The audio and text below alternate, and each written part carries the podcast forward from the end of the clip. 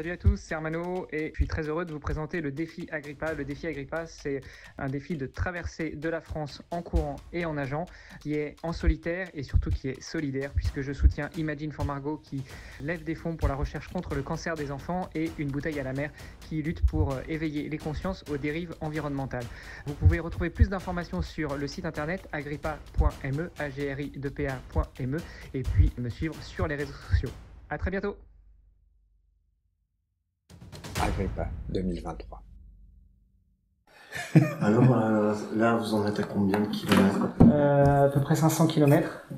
On est parti de Brédune, à côté de Dunkerque, le lundi 15 mai. Et voilà, on descend au fur et à mesure. C'est-à-dire qu'il reste combien de kilomètres?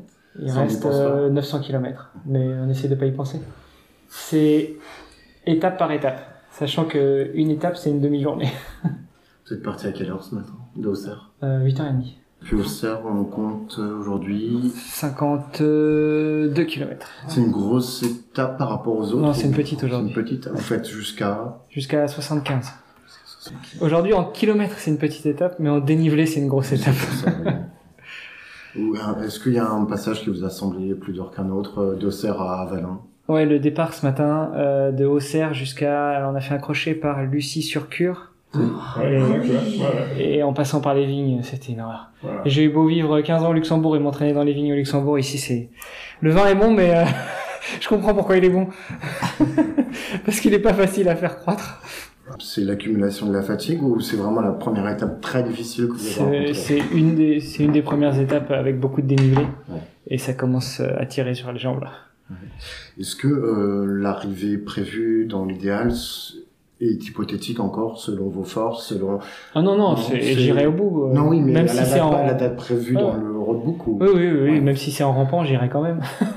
non, mais plus sérieusement, on a prévu aussi des étapes de, en moyenne 50 à 60 km par jour pour que ça puisse permettre aussi euh, bah, d'alterner un peu avec de la marche, parce que si on regarde bien, 60 euh, km par jour en marchant, bah ça se fait en en 10-12 heures. Donc si jamais un jour je suis blessé au point de pas pouvoir courir, de toute façon j'arriverai à relever les étapes. Est-ce que vous avez prévu des, des, jours de repos quand même? Oui, on a prévu euh, en gros un jour par semaine. Donc le premier c'était à Nangy dans le 77, mhm. juste avant de rentrer dans Lyon justement. Euh, le prochain c'est c'est lundi à Tournu et puis après on est à à côté de Marseille. Ouais, à peu près. Puis après, c'est fini. Et guerre, oui. Mm.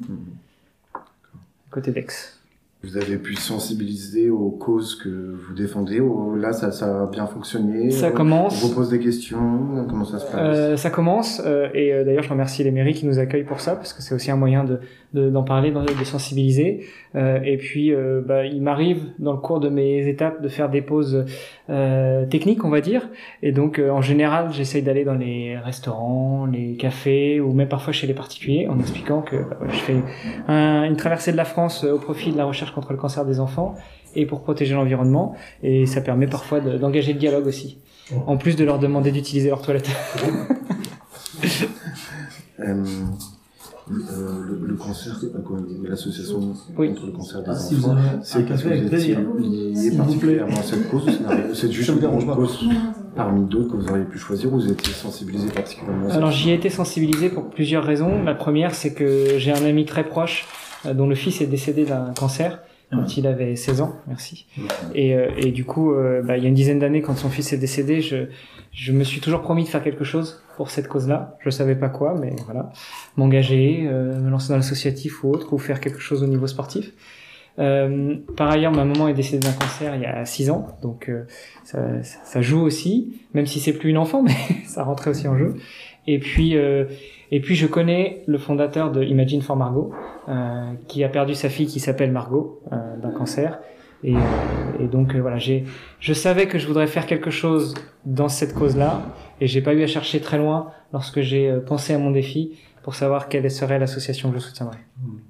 Mais qu'est-ce qui a fait ce déclic justement, faire ce défi? Parce qu'il faut des, voilà. On pourrait dire que c'est la crise de la quarantaine. On pourrait dire que c'est l'après-Covid et une quête de sens.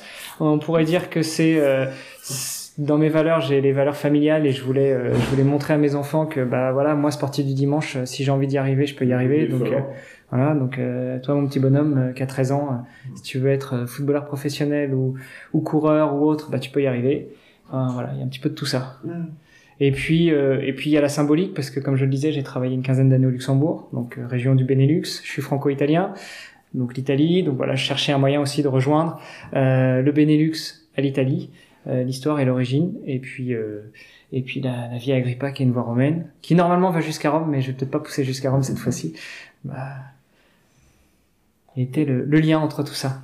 Et le fait de faire ces, ces étapes là, au niveau financier, oui. est-ce que ça va rapporter quelque chose justement à la recherche et tout ça? Est-ce qu'il y, y, a eu des dons déjà donnés ou euh, Alors, y a... sur ce que vous avez fait déjà? Alors il y a déjà eu quelques dons. Euh, moi mon engagement c'est que déjà j'ai un budget que j'ai estimé à peu près à 5000 euros, mhm. qui est un petit peu dépassé. Euh, mais dans tous les cas, si euh, si on ne fait pas de bénéfice sur sur ce sur les dons qui ont été faits, c'est de reverser au moins 20% euh, 10% à Imagine for Margot et 10% à une bouteille à la mer qui, qui protège l'environnement. Et puis dans tous les cas, quand on fera des bénéfices, si on en fait, bah, c'est reverser tout le reste. Donc euh, plus on arrive à lever d'argent, que ce soit auprès de particuliers ou d'entreprises, et plus euh, on pourra reverser aux entre... Euh, à ces deux associations. Vous n'avez pas peur, le fait de soutenir deux associations, d'être sur deux registres différents, que les gens s'y perdent un peu plutôt que d'en soutenir vraiment une euh, oui, mais en fait, euh, c'est deux causes qui sont tellement chères à mes yeux que je voulais pas choisir. En fait, j'ai quatre enfants et, et, alors le premier a 24 ans, le dernier a deux ans et demi. Autant quand le premier avait, euh, enfin quand, quand, le premier a grandi, je me posais pas forcément la question de quelle planète on va leur laisser. Mais avec ce, le dernier qui a deux ans et demi, je me dis tous les jours, mais enfin où on va quoi et, et euh, mon entraîneur qui fait des, des, sauts de puce pour me ravitailler, il n'y a pas une étape où euh, sur le bas côté il trouve pas euh, une bouteille, une canette, un sac poubelle, une machine à laver. Moi ça me, je me suis posé la question de relever le défi en faisant du plugging. Je sais pas si vous connaissez, c'est courir avec un sac et puis ramasser les déchets. Bon, je me suis dit que j'allais quand même pas rajouter une, couche à l'ampleur du défi, mais mais c'est triste. 43 ans. Nager, donc c'est pour bientôt. C'est bah, juste après. voilà. Je, après là. Je vais aller à la piscine et puis nager un peu. Non. Euh, la piscine, alors c'est quoi? C'est ah, un moment détente euh? C'est alors mon défi, je le voulais swimrun, mais en France, on a beaucoup de, euh, de zones d'eau d'eau naturelle, d'eau libre, mais qui sont pas toujours accessibles pour une question de, de réglementation ou pour une question de les mairies peuvent pas prendre la responsabilité de laisser un c'est impossible de remonter une rivière comme ça euh, ou de descendre une rivière sans autorisation. C'est pas conseillé. En, règle générale, dans les, euh, rivières françaises, c'est autorisé. Euh, c'est propre au risque. risque, risque de noyade et risque éventuellement de, d'intoxication. Mais il est interdit, par exemple, de nager dans les fleuves comme bien sûr le Rhône. Indépendamment de cela, ça demande aussi une certaine logistique parce qu'il faut quand même avoir une surveillance permanente. Et, euh, et, là, ça devient extrêmement compliqué. Pour suivre une personne, euh, euh, dans les rivières, c'est extrêmement difficile euh, parce qu'il faut pouvoir aussi accompagner en même temps, enfin pouvoir attraper le bateau. Enfin, c'est assez compliqué. Pour éviter aussi des problèmes de, de, santé, il y a un jeune garçon qui a remonté la Seine, mais avec, je crois, il a mis deux ans et demi pour avoir toutes les autorisations. D'ailleurs, pour traverser Paris, il était accompagné de la police. Enfin bref, c'était complètement dingue. et ça devient extrêmement compliqué. Euh... Et puis ça représente un coût énorme que et donc, je préfère allouer à la recherche contre le cancer des enfants plutôt que de le mettre dans des euh... demandes d'autorisation. Bon, c'est pour ça qu'on s'est dit, ok, bah, c'est sûr on va pas progresser, euh, progresser en natation, mais la progression en natation elle aurait été peut-être un peu minime parce que bon, faire 15-20 km tous les jours en natation, c'est quand même rajouté, hein, éventuellement. Donc faire une heure, une heure et quart, une heure et demie de natation, quand c'est possible, eh bien pourquoi pas le faire en piscine c'est un peu différent, mais malgré tout, le, geste euh, reste le même. Hein, puisque de toute façon, euh, si on va prendre les choses un peu plus larges, euh, les piscines aussi, on a un gros impact environnemental d'abord par manque d'eau, et en même temps, il va falloir faire en sorte que ces piscines soient bien, bien maintenues, bien, bien révisées pour pouvoir éviter, éviter d'avoir des problèmes écologiques de toute façon qui ne sont pas négligeables. Donc, c'est aussi, donc pour, pour, ça, on nage d'abord dans les piscines, on a pu nager, on a pu nager dans la, dans la mer tout au début qui n'était pas la plus chaude. Oui, parce qu'au départ de Brédune, calme. et puis on attend avec impatience le Méditerranée. elle était fraîche, elle était à 10 degrés, donc c'était assez. En fait, c'est pas la température qui me gênait, c'était plutôt les creux qui, qui faisaient que c'était pas très agréable. Bon, et puis donc, on, donc là, on a fait des piscines, et puis on, après, on verra, il y aura peut-être je sais pas si par un lac. Je il y a le lac euh, d'Alex. Oui. Dans quelques jours. Et puis après, on verra pour le, après, pour le reste. On vient de voir la Méditerranée, quelques kilomètres encore à faire. Oui, kilomètres. Vous travaillez ensemble depuis longtemps euh, Alors, c'est mon entraîneur depuis plus d'une quinzaine d'années. Et quand il vous a annoncé ce challenge, vous l'avez immédiatement suivi? Immédiatement, euh, non parce que on s'est, euh, je l'ai dit, hein, le fameux brainstorming pizza. Alors pour la petite histoire, c'est qu'on s'est vu entre dans la pause du midi. Je me permets. Euh, et donc j'avais un, un, véhicule, une sorte de, une sorte de van avec euh, chauffant et avec un chauffage d'appoint. Et il a porté les pizzas et on a discuté. On a fait un brainstorming, on a décidé, on a décidé, on a discuté de, de ce sujet-là. Et puis euh, je lui ai dit, moi je veux bien, mais il faut que ce soit fait euh, d'une façon euh, bien préparée parce que c'est quand même un très gros défi. Et la santé d'abord. Et euh, je pense que ce, faire 1400 km, la natation, c'est pas trop le problème, mais surtout 1450 km de, de, course à pied, ça peut laisser des traces, et ça laissera des traces quelque part, mais au moins, euh, avec une bonne préparation, ça permet quand même de, je dirais, mieux appréhender et de dire ok, et puis on, on a rediscuté encore une fois, il aurait très bien pu dire non, euh, alors puis on a dit ok, non, j'ai changé d'idée, pourquoi pas. Ça aussi, on en a discuté. Je laisse toujours à un athlète euh, une porte ouverte euh, de pouvoir dire, il peut très bien l'athlète doit pouvoir aussi se dire non j'y vais pas pour différentes raisons. Il faut le préparer aussi mentalement. Il faut, se préparer mentalement. Et donc si on est plus ou moins préparé, voilà, et ça donne peut-être encore plus envie d'y aller. Donc ça c'est une ça, c'est important, un, peu, mental de, de le faire. Donc oui, euh, ouais. et on se connaît, et on se connaît aussi euh, très très bien, et donc ça aussi c'est beaucoup plus facile. Après, il n'y a pas de baguette magique, hein. il n'y a pas de boule de cristal non plus pour pouvoir euh, dire si ça va fonctionner ou pas. Euh, on pense que ça va fonctionner, mais c'est l'athlète qui va, avec ses, ses, retours, qui va dire ok, comment ça se passe. Euh, et puis il faut aussi le pousser aussi un petit peu plus loin dans ses retranchements. Et ça c'est pas le plus facile. après il connaît ses limites. Non, euh, non, pas au début. Au début, euh, il pense avoir une limite, mais c'est pas cette limite-là. Donc il faut pouvoir. Euh, c'est très compliqué. mais ça aussi, c'est parce qu'on se connaît, se connaît bien, c'est beaucoup plus facile de le faire accepter, même si c'est pas toujours c'est délicat parce qu'il y a eu des moments d'hésitation. Hein. vous savez, quand vous vous mettez, il sait ce que c'est qu'un marathon, mais au-delà, non. Donc 50 km, ça fait peur. 60 mmh. km, ça fait peur. 70, ça fait peur. 75, parce qu'on est monté jusqu'à 80 km d'un non-stop, justement pour pouvoir euh, intégrer euh, tout cela, mais bon, au fur et à mesure. Donc, euh, il aurait très bien pu me dire, non, je le fais pas, ou tout le monde. Et donc, ça aurait pu prolonger euh, la préparation. Mmh. Ou, comme nous avions euh, dit aussi, on avait réfléchi, on fait ça sur 15 euh, jours, et là on y va, hein, et on fait du gros volume. Ouais. Hein, histoire de dire on fait un record puis on va vite et entre guillemets on s'en débarrasse. Ouais, pas, très bon la bonne expression. ou on fait ça sur trois mois. Donc là on je veux dire on prend une grosse marge de sécurité au niveau des distances. Mais trois mois c'est long. C'est très long je parle pas des problèmes financiers mais sur, le, sur un plan psychologique et puis bon, après, quand on a un environnement, un environnement familial, professionnel, trois mois, c'est pas toujours facile. Mm-hmm. Eh bien, euh, trois mois, c'est long aussi. Parce que au bout du premier mois, il y a peut-être un peu d'euphorie, tout va bien. Deuxième mois, hein, troisième mois, c'est très long. et puis, euh, relier euh, Dunkerque, Menton, 1400 km, c'est beaucoup, mais en même temps, sur trois mois, euh, c'est très long. Et donc, on a trouvé le compromis, en même temps, des 60 km par jour, parce que courir un marathon, c'est difficile. Courir 60 km, c'est pas facile, mais couper en deux, psychologiquement, c'est plus facile. Ce que je trouve dommage par rapport à, ce que vous faites tous les deux, c'est que euh, il n'y ait pas un, vrai suivi médical, j'en sais rien moi, pas tous les jours, mais au moins chaque semaine, pour voir dans quel état tu es euh, physiquement, musculairement, euh, même au niveau de tout ce qui est ossature, parce que mine de rien, ça bouge tout ça. C'est ce qu'on a prévu, mais plus à partir de Lyon en fait. D'accord, ok, bah voilà, c'est fait. Ah. Voilà, voilà.